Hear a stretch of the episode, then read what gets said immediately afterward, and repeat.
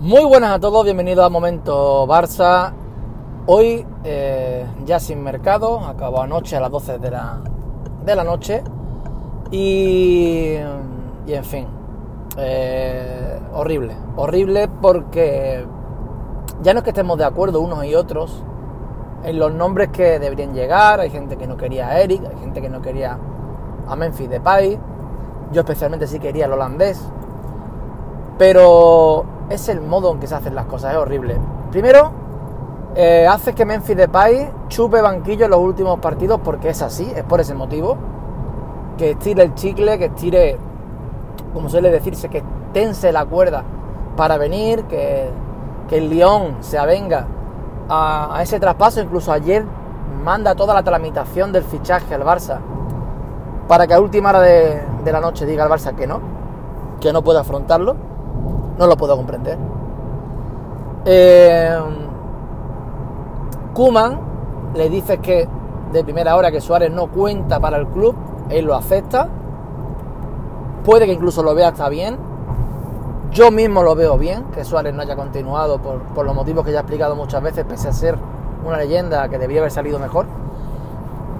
Pero supuestamente tú le decías a Kuman, se va Suárez y vendrá el delantero que tú quieras dentro de las posibilidades, ¿no? Kuman no pide a Mbappé, ni pide a Harry Kane, ni pide a ni siquiera a Erling Haaland, pide a Memphis Depay que le quede un año de contrato, que el Lyon eh, aceptaba traspasos para, porque está mal de dinero también, después del fichaje de Paquetá y todo, está regular de dinero con el tema COVID y demás.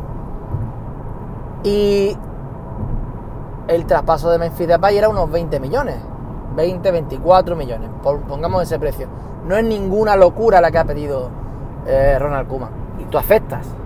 Y cuando ya llega el momento de ficharlo, resulta que aparte de que Luis Suárez haya ido, también debe irse eh, Dembélé por el tema del límite salarial. Es todo un destrozo. Dembélé no acepta esa marcha y Depay se queda donde estaba. Y Kuman sin delantero. Mucha gente, no, es que no, es delantero. Vamos a ver, Kuman lo utiliza de delantero. Lo ha utilizado dos años en Holanda de delantero. Falso 9. Delantero de movilidad, de irse a banda, de, de irse hacia atrás, de volver.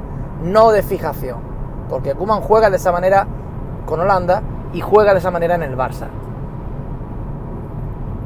Y quería tener la posición cubierta y doblada por Messi y por Depay.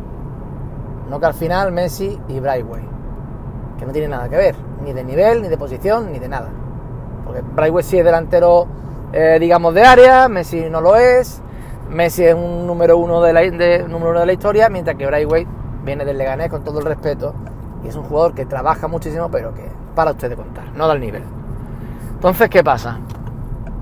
Súmale a que ayer empezamos la tarde diciendo Rafinha 16 millones al París y acaba regalando a Rafinha al Paris Saint Germain que con variable se ponen 3 millones el traspaso, con variable, ni siquiera fijo.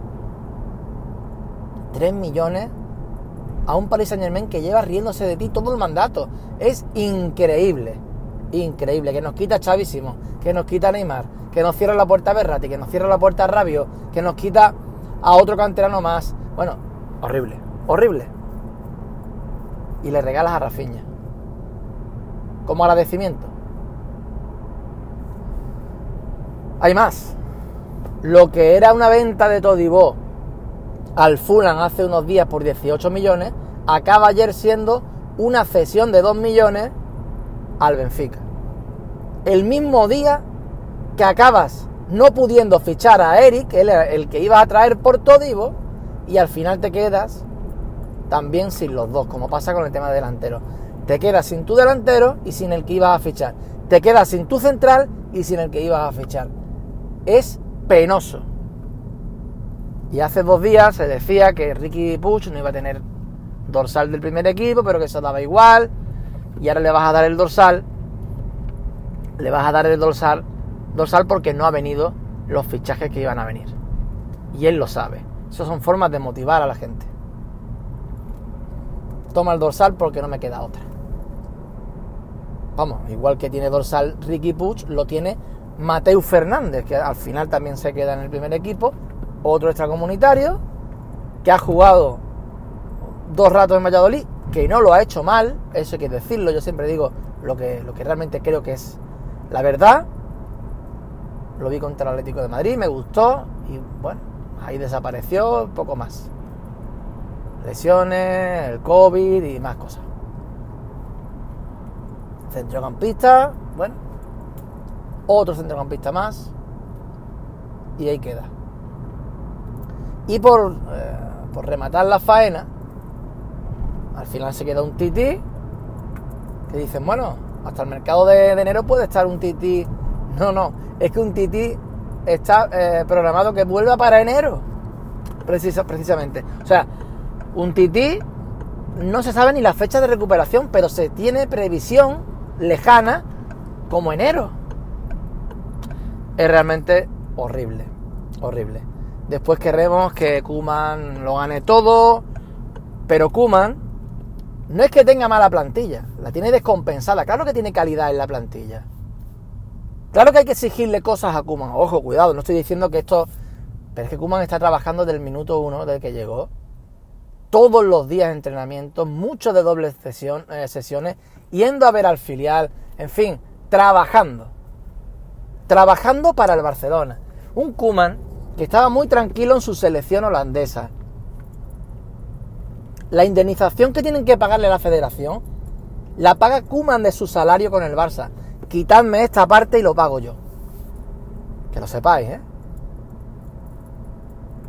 Igual que en Valencia lo critican mucho por la limpieza que hizo de vestuario, pero nunca dicen que perdonó 3 millones de euros en aquellos tiempos, de hace 13 años ya.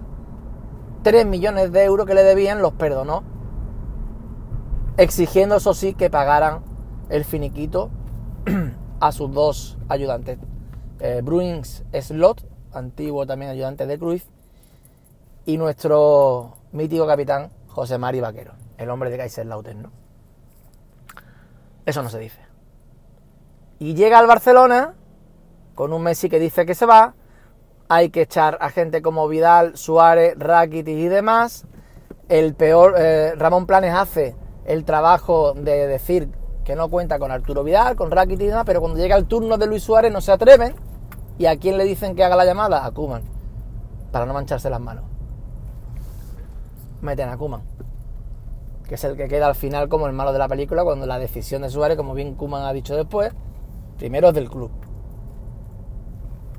Que después Kuman, si llega a insistir mucho, mucho, a lo mejor se fuese quedado um, Suárez, puede ser que es más sano el vestuario sin Suárez y pueden crecer más otros jugadores como Ansu, sí, eso seguro. Por eso estoy de acuerdo en la, decisión. Pero que no digan que fue de Kuman, ¿eh? que es lo que han hecho, poner a la gente de, de malo a Ronald Kuman. Y no. No ha colado porque Kuman lo ha dicho, de, hecho. Entonces, ¿qué pasa? Pues ese es el panorama. Ese es el panorama. Eh, regalando a Rakitic, regalando. Es que vamos a ver, una cosa es que Rakitic, Vidal, Luis Suárez, el propio Rafinha, mucho más joven. Una cosa es que no tengan eh, hueco en esta plantilla o que otros, como los primeramente citados, ya no den el nivel para el Barcelona o lo que tú quieras, ¿no? Estoy de acuerdo, perfecto, han acabado su, su ciclo. Pero ¿qué equipo va regalando jugadores como lo hace el Barcelona. ¿Qué equipo? Sí, podemos decir que el Madrid a veces también lo hace, como con James y con Bale. Gente que era, ya era imposible sacarle negocio, vale. Pero generalmente el Madrid, al mayoral de turno, a Oscar, al otro, al otro, los vende. No los regala. Porque no es normal ir regalando jugadores. Y son jugadores que te pueden. Te pueden gustar más o menos. Son jugadores de primer nivel de, los últimos, de la última década. Jugadores que aún están en sus selecciones. Rakitic porque se acaba de ir. Pero ahora Rakitic es el número 10 titular del Sevilla. Ahora Suárez es el número 9 titular del Atlético de Madrid. Rivales prácticamente directos. Ya lo vimos el otro día el Sevilla. Y el Atlético de Madrid, ¿qué vamos a decir? Regalado. Arturo Vidal será titular o jugador número 12 como mucho del Inter de Milán. Y lo regalas también. O sea, tú vas a por Lautaro y la negociación acaba en que regalas a Arturo Vidal. Es tremendo. Es que es tremendo. Yo no, no puedo dar crédito a todo lo que veo. Porque tú dices, sí, se ahorran fichas. Claro que se ahorran fichas, joder.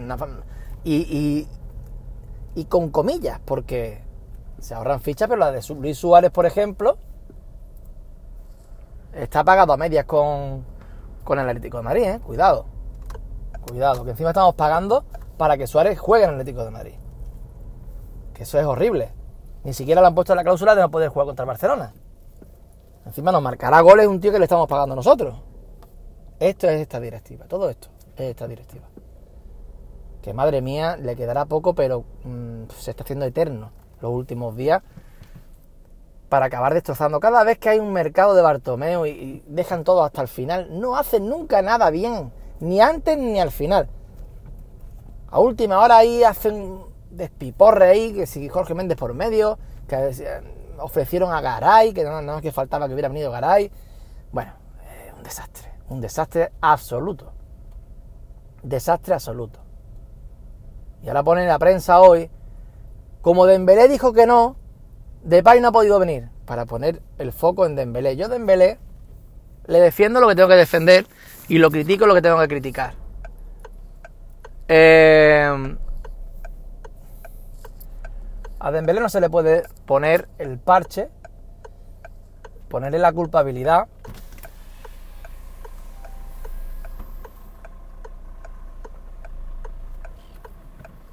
de que no viene Memphis Depay. No es justo. Es que no es justo. Si no ha venido Dembélé, es porque el Barcelona, la directiva, no ha hecho las cosas que tiene que hacer desde hace cinco semanas que sabía que Kuman quería Depay. O sea, que no quieran engañar a la gente. No quieran engañar a la gente. Y ya digo que, que para mí Dembélé eh, vago como el solo, hambre de, carrera, hambre de título, hambre de ser el mejor, cero. De hecho, ya sabe que aquí es la tercera opción. Si dijera, bueno, es la tercera opción para el extremo, pero el chaval desde hoy mismo se está comiendo el campo para. Se está comiendo el campo para. para ganarse el puesto. ¿Qué va? En dos días te llega tarde el entrenamiento o está jugando como si se quitara el pijama. O sea, es así. Pero una cosa no quita la otra. ¿Vas a obligar a que se vaya al United porque a ti te da la gana fichar a Depay y no puedes hacerlo de otra manera? No puedes, no puedes señalarlo a él, no puede. En fin, para colmo no hay fútbol, para donde selecciones no podemos eh, por lo menos sumergirnos en ver el equipo. Así que solo queda mirar eh, lo que promete Seriño Des, lo que ya es Ansu Fati y y esperar que vuelva al Barça y vuelva al fútbol. Muchas gracias por estar ahí. Espero que le quede días a Bartomeu y nos vamos escuchando.